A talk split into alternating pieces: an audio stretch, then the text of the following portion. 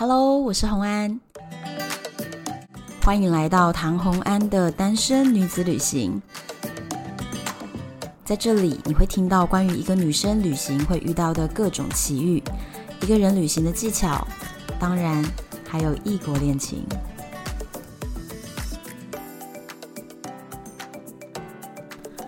今天的单元是认识五天就说爱我的摩洛哥男人。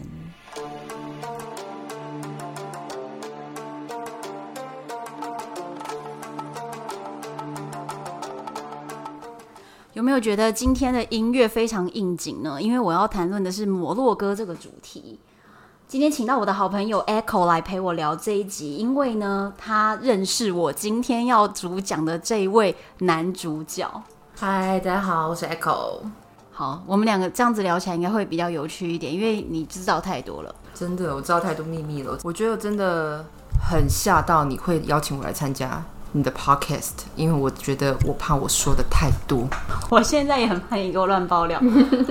那所以就由你来宣布，我们今天主题是。好，我们今天的主题就是认识五天就说爱你的摩洛哥男人哈珊。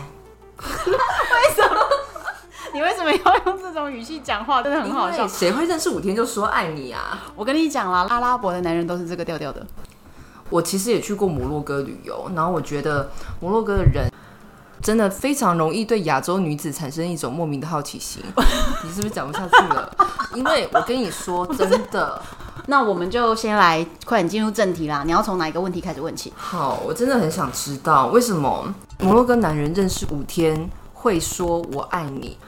我跟你讲这件事情真的绝妙啊！我不止遇过哈山这样子，天就在那边说 I love you。我也遇过非常多其他的阿拉伯系的男人都这样，包含什么土耳其啦、约旦啦，甚至几分钟就在那边说我爱你。我那时候参加了一个摩洛哥的媒体团，去到那边的第五天，他就非常认真的跟我说：“哦，I love you。”我当下以为他在跟我开玩笑，可是接下来他开始一直很认真的往下讲说：“我觉得你这整个人的 style 我真的很喜欢，我 我爱你的。”当下就马上的想到了一件事情，其实啊，我们抵达第一天，他才告诉我说，我两个礼拜前在忙我的婚礼。他结婚了？对，他两个礼拜前才刚结婚，然后认识我几天之后，他完全忘记、oh、忘记两周前他有结婚，然后他就跟我说他爱我。那这样子能相信吗？我就不信嘛，我就觉得阿拉伯男人说爱你，你都不能信嘛。但他很认真，因为他持续追我追到现在。什么？对，这样子。你说你参加摩洛哥媒体团是什么时候事情？二零一七年的八月到现在，你看已经多久了？重点是各位，这个人有多难追？从那个时候追到现在还追不到，天，哈三，怎么这么可怜啊？天，我要讲一句话，就是人帅真好人丑性骚扰。哈三哪有丑？他没有丑，他很性格，但他不是我的菜。我认识哈山，我觉得他真的是一个很好的人。而且他真的没有丑，而且他身高超越一百八。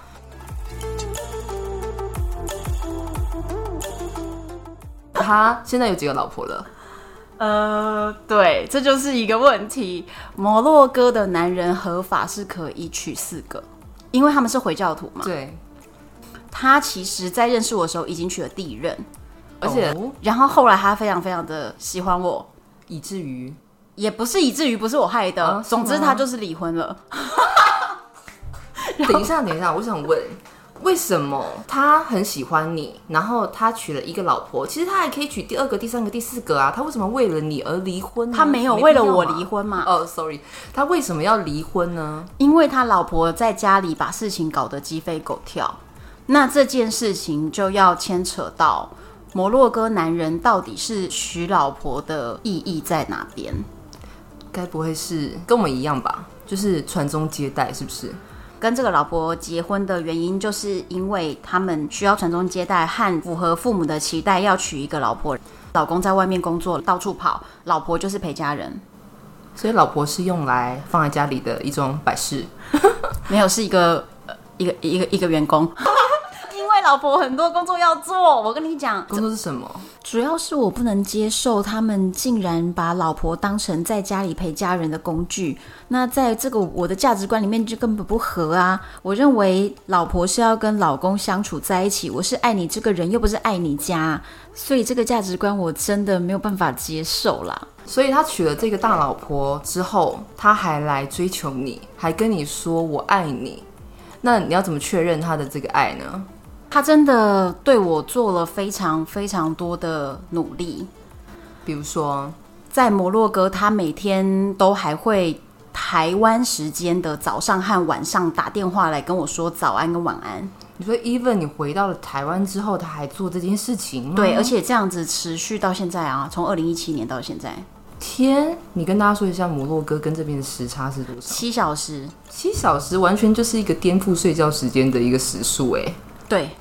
他真的就是很努力，但是哦，重点但还是没有成功。嗯，我中间其实有一度觉得说，这个人也确实是让我蛮感动的。蛮感动的点是，他就是一直付出，哎，没有在求回报，哎，因为我就是也我没有回报他呀。然后后来呢，开始追求我之后啊，这样子持续了十个月之后，我那个时候就刚好很巧的。买到了一个很便宜、很便宜的中南美机票，然后我就跑去中南美玩了两个月。更悲惨的事情是我那时候在古巴嘛，瞬间我就遇见了 Kenny，嗯哼，就是古巴的另外一个艳遇。我遇见 Kenny 的时候，由于 Kenny 是我的天才，所以我看到 Kenny 那个时候，我瞬间忘记了哈山这个人。你真的很过分，我真的不是故意的，但是我真的就瞬间忘记，所以我只能说。是不是自己的菜真的是差很多？后来我就跟 Kenny 交往了一年。那这中间呢，哈森其实真的是一个我很钦佩他，很有雅量。他在 FB 上面看到我跟 Kenny 的合照，他只传了一个讯息给我说：“And enjoy your life，就是你好好享受你的人生吧。”他完全没有对我讲任何一句不好听的话，他也没有跟我吵闹什么的，跟我吵架完全都没有。他就是付出了这么久之后，瞬间发现我可以一秒爱上别人，然后他就啊、哦，好，那你享受你的人生，给了我一个祝福哎。所以你有没有觉得他这个人其实真的很有雅量？真的。后来我在一年之后跟 Kenny 分手的时候，哈山超级开心，他就跑来找我说。哎、欸，你是不是回到我身边了？那我其实心里有点傻眼。我什么叫做我回到你身边呢、我之前没跟你交往啊。还有一个我最近也是超级感动的事情啦，就是因为疫情嘛，所以我们其实摩洛哥的所有合作和我自己做旅游相关所有的合作全部都停摆，所以收入大受影响。然后有一天在聊天的时候，我就。跟他说，其实我最近压力真的蛮大的，因为整个收入受到很大的影响。之后，他就很认真的跟我说：“Ann，你不要担心，如果你真的遇到了什么困难，我就卖一些什么东西，然后我转钱给你，我汇款给你。”嗯哼，我就疑惑啊，你要卖掉什么东西？他说：“我可以卖掉一些骆驼，或者是我卖掉我在沙漠的土地。”我真大吃一惊诶，他愿意为了我说可能缺现金或者是现金压力大，他就要卖掉他的土地和骆驼诶。当然我没有拿他的钱，可是我听到他这样子开口说，内心其实是真的蛮感动的。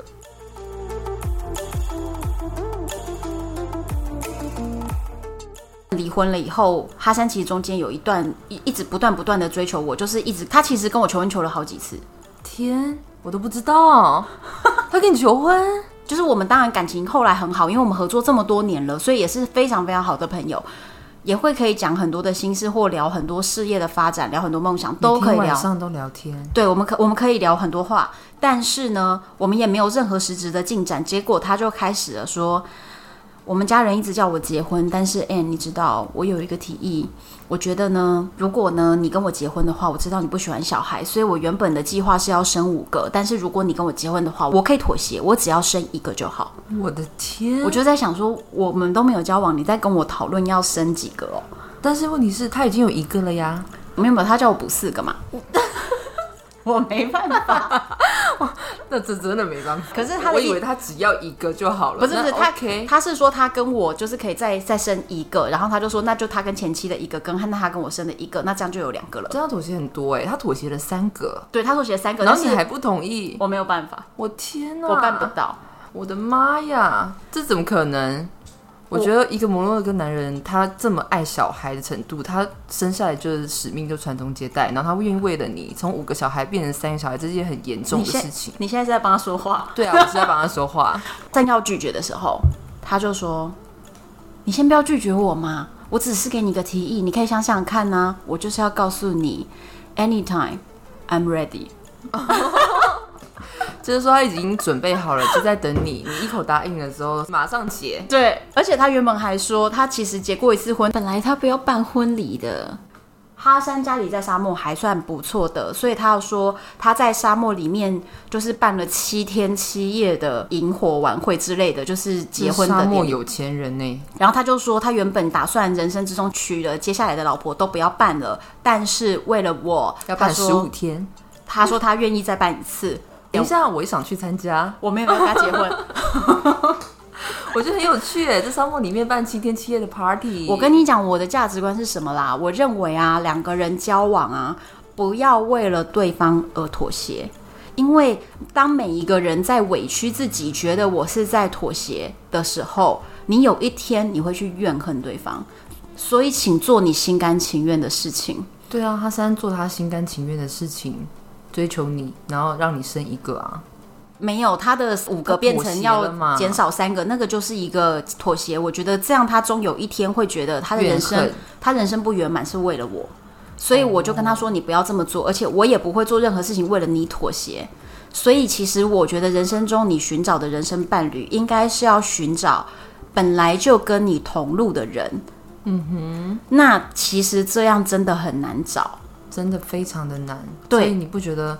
你觉得哈山对你来讲算是一个艳遇吗？还是算是一个爱情？还是他算是什么样的一个定位呢？我现在有点不太理解。他是一个追求者的角色，他本来是一个追求者，然后后来我觉得他是一个人生中非常好的朋友，那非常好的合作伙伴也是。对对对，所以后后来哈山就每一次都会对我讲一句话说：“And you are everything。”他的意思是说。呃，你就是我的最好的情人、最好的朋友、最好的合作伙伴。嗯，有几个没有被同意，只有合作伙伴、最好的朋友有被同意。我听出来有一些东西是没有被同意的。反正他就是会这样，然后他对我非常好。那我当然同时也感受到这件事情。我知道，不管我遇到什么，嗯，事业上的困难、人生上的困难，或者是心情不好，我很确定他永远会挺我。所以你们会聊心事的那一种吗？我们什么都能聊，是蛮能聊的。而且我觉得他有一点 M 倾向，就是你越骂他，他越爱你。有点，而且我们还各种吵架。对对对，因为我们合作一个摩洛哥定制诗人团，所以工作上面几乎常常要吵架。再加上摩洛哥人性格本身就是非常的呃散漫和失控。和不照规矩来，台湾的客人绝对不能够接受这样子的服务水平，所以常常为了不想要被台湾的客人客诉，我都会直接电话就打到他手机去，然后咆哮一番。真的，我在还没有去过摩洛哥之前，为什么他需要用简单的英文，然后重复 N 遍？后来知道这个人就是哈山。其实我不是故意要对他凶，可是你知道有一种状态哦，他没有办法控制他自己的，会一直在胡闹，所以你非得要对他吼，他才他才能够震惊起来。那摩洛哥人就有一点这样的天性，他们是在 DNA 里面的那种散漫的一种个性，然后很多时候就想跟你增笑，哎，他们很会增笑，哎。确实，你跟他讲什么，他就糊弄你。然后再来是他们说谎是不打草稿的，真的。他们为了不想被骂，他们就会给你胡乱的掰一个剧情。那类似这样，比如说出了一个问题，然后这个问题我问了五个人都找不到理由，后来发现他们每个人都在给我编故事。那哈三也会参与编故事的行列，所以后来我就会常常非常严厉跟他说：“哈三，no story。”他说：“你不可以，你不让我讲我的理由，那我要说什么？”我说：“你现在就直接给我 say sorry 就可以了，你就 say sorry。”而且很卢，很卢，很卢。我曾经有一次就是在睡午觉，沙漠营区睡午觉的时候，他呢就一直想要撸我，我怕撸我撸到我后来非常生气的起来，一脚把他踹到沙发下去。可怜的哈山，他他真的看起来脸呈非常的受伤，可是他真的完全把我就是一秒搞到暴怒，所以神经线很容易会被他崩断。我觉得他们的个性也很可爱哦，就是你可以去跟他这样子大闹一番、大吵一架之后，但是我们最后还是会和好。他不会跟你记仇，不会计较，不会放心里去。我觉得这是他们个性非常可爱的一个地方。对，真的是不记仇。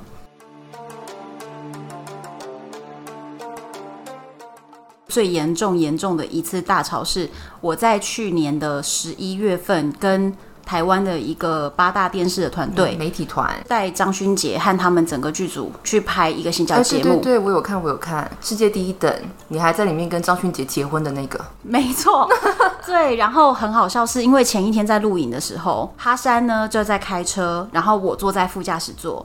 张勋杰在后座拿 GoPro 录他自己当下的坐在车里面的画面，然后哈山在沙漠大飙车，就是完全大蛇形和开上沙丘，再开下来。接下来导播就在前面，他们已经先抵达了沙漠的游牧民族帐篷前面，就开始打 pass 说过来过来，停在这边，因为摄影大哥在前面要拍我们唰过来，然后就停车，然后张勋杰下车的画面。嗯，结果呢？我们都已经看到他打这个 pass 了，我觉得那个 pass 是非常明确。但是哈山直接开到那个摄影大哥的前面以后，开始无限右转，然后绕圈圈，他整个打圈圈呢，然后直接环绕三圈，就是搞到我们快崩溃了。他们就说没关系，那那么你就停在这，停在这，就是又打了一个新的 pass，结果哈山直接飙走。所以摩洛哥人不懂我们的 pass，知道吗？以后跟摩洛哥人不要用手势打 pass，他，他们看不懂。失控，失控。接着他停了，他停在十公尺外，摄影大哥马上冲过来要拍张勋杰下车画面。这个时候，张勋杰就对着他自己手上的 GoPro 要做 ending，就在这个 moment。哈山很嗨很嗨的把音乐转到最大声，所以张勋姐讲话完全听不见，完全听不见。这个时候我就说哈山，然后我就马上把那个音乐再转小，因为等于张勋杰要重录这个 ending，所以我就赶快转小。结果这一下哦，他就生气了，他觉得人生嘛嗨最重要，要秋一点嘛，秋一点。他所以他觉得我干扰了他的嗨，所以接下来他就说。你每次都这样子凶我，下车胖又大甩门，在沙漠里面。对，本来不想跟他生气的，接下来我就瞧摄影大哥拍摄的位置，问哈山说：“等一下要做那个手工波波尔披萨在什么地点？因为摄影大哥要看光线啊，要瞧啊，先找好位置。”嗯，结果哈山还在生气，他就说：“你每次要一直凶我啦，我不要跟你讲话啦，你一直在凶我啦。”他就对我大吼，像小孩子一样。所以我当下呀，就是直接气到就翻脸了。我超大声的用英文骂他，Why you yelled at me？就是你为什么要对我大吼？Front of everyone，在大家面前你敢凶我？我就跟他说，你要是这样子凶我的话，我就把你凶回去，我就让你知道现在被在大家面前被怒吼是什么样的感觉，我就让你感受一下，我就发飙的吼他。然后张勋杰在那边就整个吓爆，他整个有点担忧啊，然后就转头，现在这是怎么状况啊？另外两位摄影大师还问他说：“哎，这个要拍吗？”“ 要啊。”后来更好笑的一个 moment 是哈山就开始碎碎念，就是他们绝对不会因为你吼了他两句就安分啦，所以他就碎碎念，然后就躲到车上去。可是我真的非常非常生气，因为我觉得前面已经沟通了好多天了，就是叫他。以协助拍摄为主，可是他就是一直各种出包，所以我已经忍无可忍了。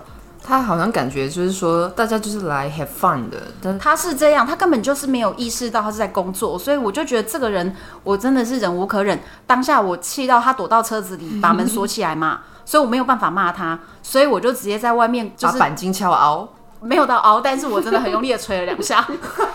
这真的是我人生中难得发这么大的脾气。而且居然还在剧组面前，我就呛哈山说：“你不要以为我不敢换司机，我就换人，你叫别人来。”他说：“换就换，我现在打电话叫别人来。”接着呢，他就扬长而去，他就把车开走了吗？留下一堆傻眼的人在沙漠。你知道哈山哦，就跟我在那一次就直接吵了两三天的架，直接破裂，感情破裂。而且我告诉你，最破裂的是什么？隔天我就在沙漠跟张勋杰拍婚纱照，哈山过分了，哈山远远的一直喝酒和抽烟。对，他心爱的女子跟他吵架了也就算了，还去跟别的男人拍婚纱照，谁可以接受嘛？你自己说。重点就在这了，即便我们吵成这样，过两天还是和好啦。即便你跟张勋杰结婚了都能和好，还有什么东西不能和好？欸，他自己都结婚两次了，我有说什么吗？对，所以所以目前我大概就是跟他维持一个这样，就是我们又是家人，又是好朋友，又是事业伙伴，有点类似这样子的关系。然后我就劝他去赶快娶下一个老婆，赶快跟他生孩子。这是什么过分的建议啊？人家跟你求婚了，你就说，哎，你赶快去生。这样很。生个孩子，你赶快去娶下一任老婆，好过分哦！这样有很过分吗？我想说这样很贴心哎，我哪里有贴心啊？我就建议他去娶老婆，就他就真的娶了呀，真的娶了。对，他已经娶了第二个老婆，他已经 M 到听你的话，听到这个程，他对你的痴迷程度已经不一般了。我也是觉得很疯狂，真的很妙哎。然后我在那边哈哈笑，他就会说，我人生中存在的意义就是为了要逗你笑。天哪，怎么讲出这种浪漫的话？嗯，这样子你还不心动，真是铁石心肠哎、欸！因为他同时惹怒我的几率也是也是不一般的高，也是百分之八十以上，没错，所以完全没办法。那我跟你讲一个哈山最有趣、非常甜蜜的行为，因为我身边所有追求的男生，没有人像他一样做过这件事，就连战斗民族那么浪漫都没有，都没有。好，那你说。他因为每天晚上都要打电话给我，所以在挂掉电话之前，他都会唱一首他自创的晚安歌。没想到哈山还会写歌，创作型歌手。他会唱晚安歌，而且每天都是不一样的。他会自己创作那个词，是英文，有没有？不一定，不一定。有的时候会掺杂不同的文，但然后他会跟我解释是什么意思。哈山会讲七种语言，哇哦，又是创作歌手，又会七种语言。然后他就会唱一首短短的晚安歌给我听，然后这个晚安歌里面就会夹杂着他即兴创作歌词，所以他是一个极致歌王。然后他会夹杂当天我们聊天的内容，极致歌王，极致歌王。我今天是有跟他说要叫他现场来一段，你现在播给他是吗？我有跟他说叫他录一段给我了，所以你会放在 Podcast 里面跟我们分享一下哈山对你唱的晚安歌吗？大家接下来可以听听看。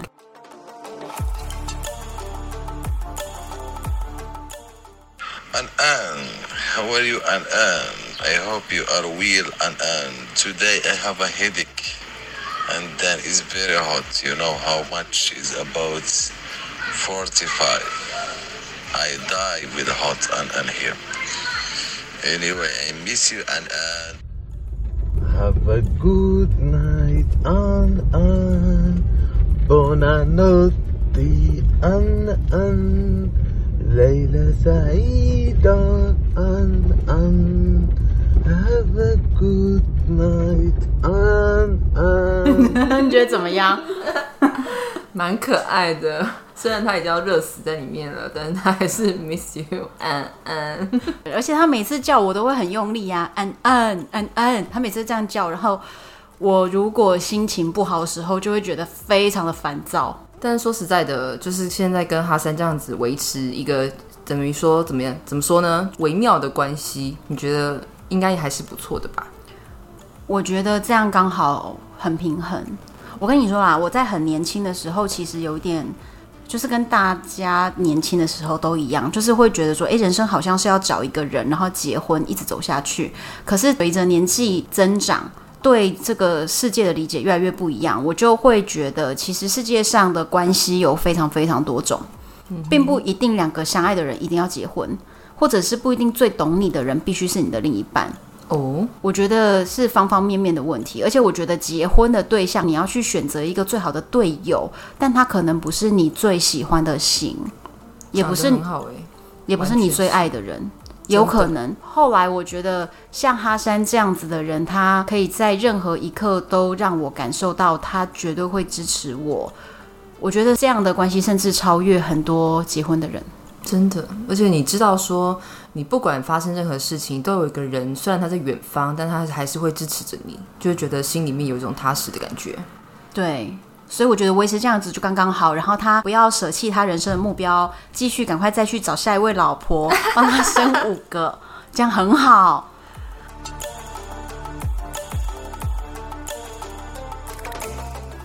这就是我们今天要跟大家分享摩洛哥男人哈山的故事。记得大家一定要给五颗星支持他，支持 Anne。好，恳请惠赐一票哈。今天的故事就先到这边，谢谢收听这一集的单身女子旅行艳遇的单元。如果呢，你对今天的内容有什么想法，欢迎到唐红安的 FB 粉专留言跟我说哟，我都会亲自回复。敬请期待下一集。